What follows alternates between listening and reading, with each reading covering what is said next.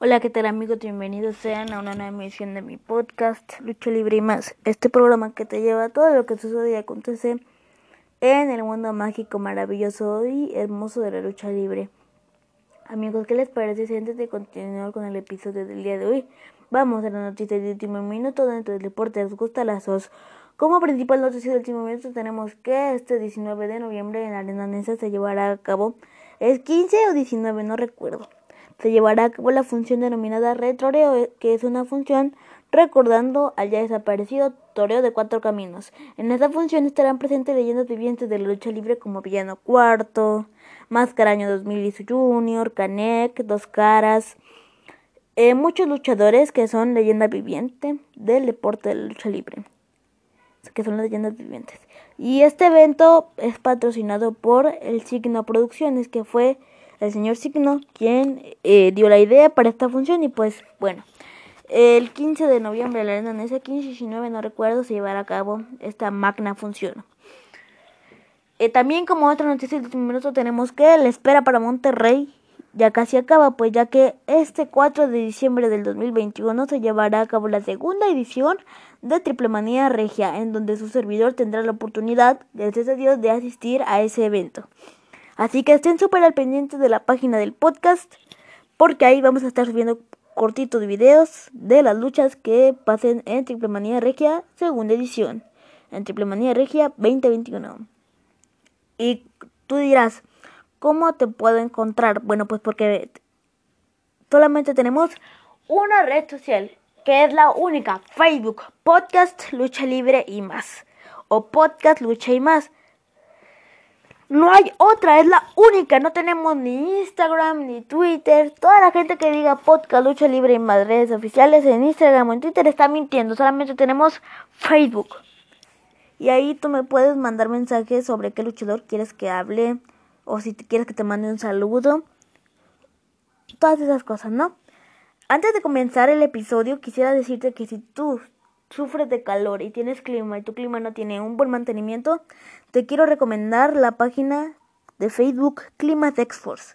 Climate X-Force te ofrece una gran, un gran mantenimiento, te lo deja limpio, te hace todo lo que tu clima debe de tener.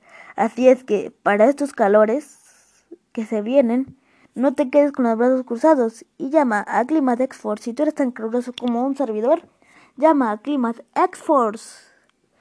Antes de comenzar con el episodio del día de hoy, quiero mandar un saludo a mi papá, Rafael Brunet Vargas. Papito, te mando un saludo. Donde quiera que te encuentres, recibe un cordial saludo de tu amigo del podcast, Lucha y más, y de tu hijo. Y también quiero mandar saludos al chico más temido. El chico más temido recibe un saludo de tu amigo del podcast. Y es un chico muy temido, de los climas TED. TED o SET, no recuerdo. Así que chico más temido recibe un gran saludo. De parte mía, de parte de un servidor. Perdón, se cortó la grabación. Bueno, pues en esta ocasión seguimos con los episodios especiales recordando a los que se nos adelantaron en el camino. Y pues en esta ocasión toca el turno de recordar a un metálico que marcó época en la lucha libre durante la década de los ochentas, ochentas y noventas. Así que prepárate porque en esta ocasión el podcast Lucha Libre y más te presenta. Recordando a un metálico, recordando a oro. Comenzamos en el podcast Lucha y más. Jesús Javier Hernández Silva, 24 de diciembre de 1971, Guadalajara, Jalisco, y Ciudad de México, 26 de octubre de 1993. Más conocido como Oro, fue un luchador profesional mexicano. Hernández trabajó para la empresa mexicana Consejo Mundial de Lucha Libre desde su debut hasta su muerte. Ahora vamos con la información personal de Oro. Nacimiento el 24 de diciembre de 1961 en Guadalajara, Jalisco. Fallecimiento el 26 de octubre de 1993 a la edad de 21 años. Ciudad de México, México. Nacionalidad mexicana. Características físicas. Altura 1.77 centímetros. Peso 88 kilos. información personal. Ocupación. Luchador profesional. 1990-1993. Años activos desde 1990. Carrera deportiva, deporte, lucha libre profesional. Perfil de jugador, entrenador, el Calavera Segundo y el Diablo Velasco. Bueno, pues ahora sí, vamos con eh, lo que fue la carrera de, de, de oro. Los dos hermanos debutaron en la lucha profesional el 23 de noviembre de 1990. Jesús Javier a la edad de 18 años. Trabajó con el nombre de oro y su hermano usó el nombre de plata. El dúo llevaba máscaras casi idénticas. La única diferencia era que uno tenía un patrón dorado y otro tenía un patrón plateado. A los dos pronto se unió un luchador conocido como Platino para formar un equipo de trío conocido como Los Metálicos. El equipo se enfrentó rápidamente con otro equipo de tríos, un rudo trío conocido como Los Destructores, con el que tuvieron una serie de partidos de partidos. Los Fantásticos respondieron rápidamente al equipo joven, apoyándolos y, apoyándolos y mostrando su aprecio por el hecho de que Oro tenía un estilo de lucha aérea que era inusual para la época y que Plata y Platino eran hábiles luchadores de alto vuelo. La ejecución frecuente y hábil de movimiento de Oro desde la cuerda superior ayudó a marcar el comienzo de un cambio de estilo, de estilo en, lucha, la lucha libre. A medida que los luchadores comenzaron a incorporar más movimientos como las planchas, los topes inspirados en las actuaciones de oro, los metálicos oro y plata recibieron su primer campeonato profesional de lucha libre poco más de un, de un año después de su debut, derrotando a los destructores para ganar el campeonato de parejas nacional de parejas el 4 de diciembre de 1991. La semana siguiente, un partido entre los dos equipos terminó de manera controvertida y el campeonato fue desocupado la semana siguiente. Los destructores recuperaron el título vacante. Los campeonatos de tríos del Distrito Federal en algún momento en 1991, pero luego lo perdieron ante los Guerreros del Futuro. Damián Guerrero, Guerrero del Futuro, Damián el Guerrero y Guerrero del Futuro y Guerrero Maya. La, popularidad, la popularidad de Oro le valió una invitación para viajar a Japón en 1992 para trabajar para la promoción universal de lucha libre de Gran Hamada, que muestra, que muestra el estilo de lucha libre de lucha libre que muestra el estilo de lucha libre de lucha libre en Japón. Su habilidad y carisma lo convirtieron en un, en un éxito instantáneo en Japón y a su regreso Oro comenzó a separarse del resto de los metálicos, siendo preparado para un papel principal en la EMLL empresa mexicana de lucha libre, hoy Consejo Mundial de Lucha Libre. Se asoció con los dos con con dos de los nombres más importantes de lucha libre trabajando con Mil Máscaras y Último Dragón. Cuando Oro se alejó de los metálicos, la MLL, empresa mexicana de lucha libre, hoy Consejo Mundial de Lucha Libre, reemplazó lo reemplazó con Bronce, un personaje de lucha que se basa en la imagen de oro, pero que usaba bronce que usaba bronce en, el lugar de oro. La MLL puso a oro en una pelea de historia con el veterano luchador Mano Negra el 23 de mayo de 1993. Oro derrotó a Mano Negro para ganar el campeonato mundial de peso medio de la NWA. Este fue el único título individual que Oro ganó durante su carrera. Mano Negra recupera el título tres semanas después, el 3 de julio de 1900.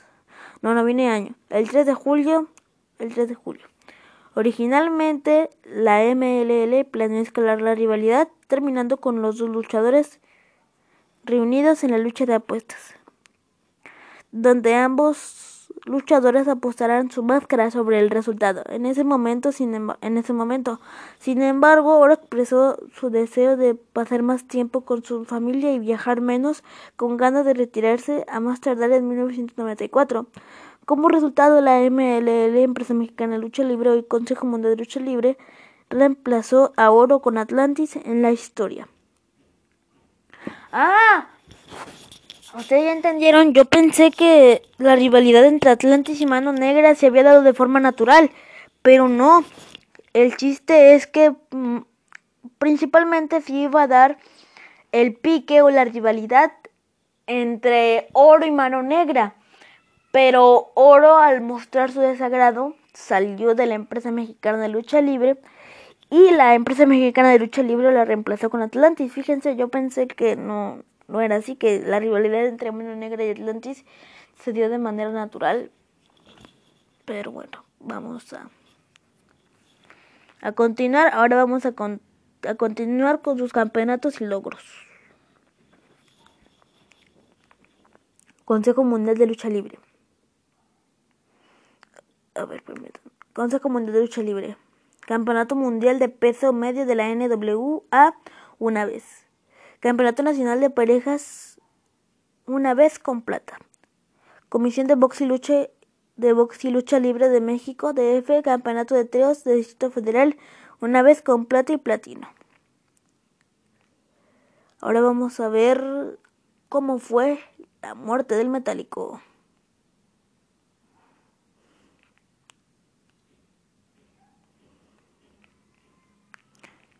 El 26 de octubre de 1993, Oro se, unió, a la Fiera y a Verso de Plata para enfrentar al equipo de Caos, Dr. Wagner Jr. y Jaque Mate en la Arena Coliseo en la Ciudad de México.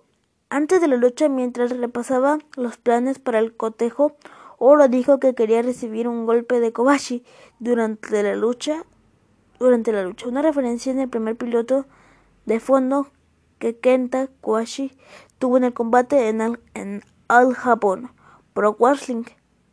Ese golpe en particular tuvo tuvo un efecto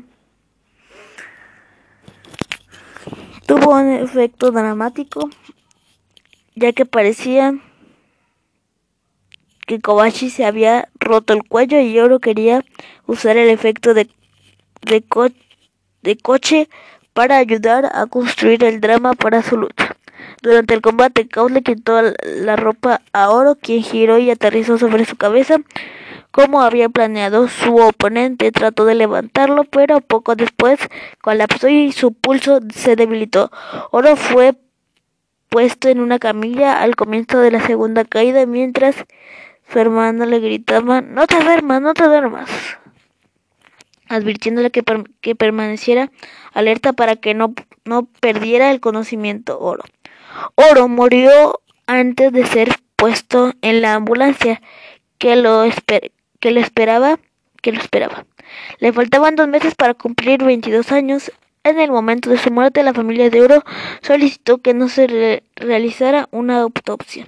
Sin embargo, se creía que moría de un aneurisma cerebral. cerebral.